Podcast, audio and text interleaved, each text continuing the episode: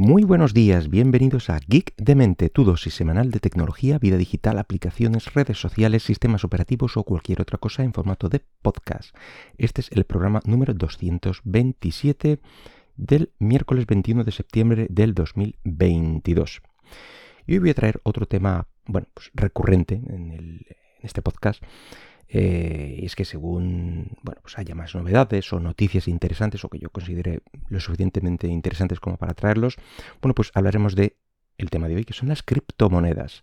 En este caso hablaremos de Ethereum en concreto, bueno, yo creo que puede considerarse como la segunda moneda digital más conocida por detrás del Bitcoin, que bueno, derecho de veteranía y, es la más conocida por el público en general, pero esta también se conoce bastante y tiene su tirón, tiene su público y yo creo que más o menos todo el mundo sabe de qué hablamos si comentamos lo que es Ethereum.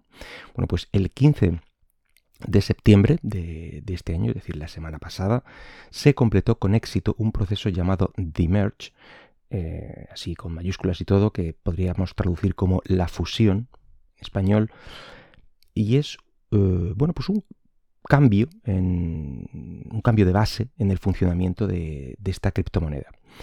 En principio, la idea es eliminar la necesidad del minado de, dicha criptomoneda. Eh, bueno, pues en principio también es por su alto consumo energético. Y bueno, la moneda ha evolucionado de algo llamado Proof of Work, que es la prueba de trabajo, a un Proof of Stake, prueba de participación. Esta Proof of Stake eh, ya llevaba tiempo implementada y en uso, pero el proceso ha permitido eh, llevar todo el funcionamiento de, la moneda a este concepto, de ahí lo de demerge. Em, el ahorro energético, en teoría, después de este proceso, eh, será de un 99,95%, es decir, que apenas tendrá un consumo energético.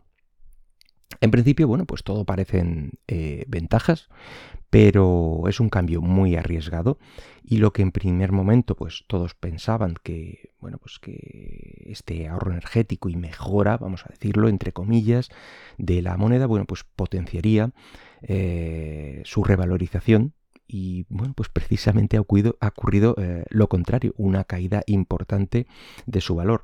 Ayer estuve mirando gráficas y, bueno, mm, la verdad es que sí, se nota que a partir entre el día 15 y el 16 su valor cayó bastante, bastante.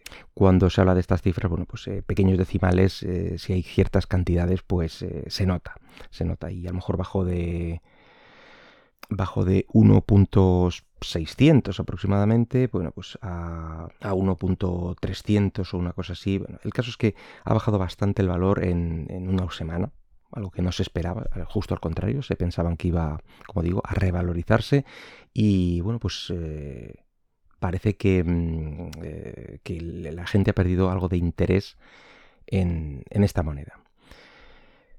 Vamos a ver si podemos aclarar un poco el cambio. Desde el principio, Bitcoin o Ethereum y otras criptomonedas del estilo, bueno, pues se basaban en que si resolvías un problema computacional, bueno, pues por ese trabajo, de, por ese tiempo y procesado, bueno, pues se te daba una cierta fracción de la criptomoneda. Es el proceso que, eh, comúnmente se llama minería y que ahora prácticamente está copado por grandes centros de, minería que no deja hueco a quien quiera empezar a probar. No, hay hueco para que el usuario normal se dedique a esto, como al principio sí sucedía con, con las monedas. El nuevo sistema eh, premia a los usuarios por las criptomonedas inmovilizadas que ya tienen y por su apoyo al ecosistema. Es decir, se fomenta el tener tu dinero invertido como en una especie de plazo fijo. Por lo visto, este cambio ha hecho que Ethereum pierda su atractivo y ha pasado a verse de una criptomoneda a una acción bursátil estándar. De hecho, se le achaca que el cambio, el demerge, eh, está planteado para una mayor vigilancia por entidades financieras estadounidenses. De hecho, como ahora se premia la participación, como las acciones, bueno, pues las empresas que ofrezcan este servicio ahora deberán registrarse o, esperar multas millonarias como la que recibió BlockFi Lending eh, de 100 millones de dólares a principios de año, por allá por febrero. Y bueno, pues a todo esto se le une otra desventaja y es el ser más vulnerable a la censura, al estar más centralizadas, pero si, si antes los grandes mineros eh, eran los que partían la pana, bueno, pues ahora serán los grandes stackers o los grandes eh, participantes. Todo esto provoca muchas incógnitas y Dimerge no, no, ha aclarado nada y bueno, pues Ethereum sigue tan imprevisible como antes. Es decir, las criptomonedas siempre son un tema candente, los gobiernos quieren controlarlas, los usuarios quieren que sigan descentralizadas y anónimas y en la situación actual de crisis energética, donde ya apenas sale rentable el minado, bueno, pues veremos qué, nos trae eh, las próximas semanas eh, todo el tema de las criptomonedas. En fin, nada más por hoy. Espero que el podcast haya sido de tu agrado y si lo deseas puedes dejarme algún comentario por Twitter en arroba geekdemente. Hasta luego.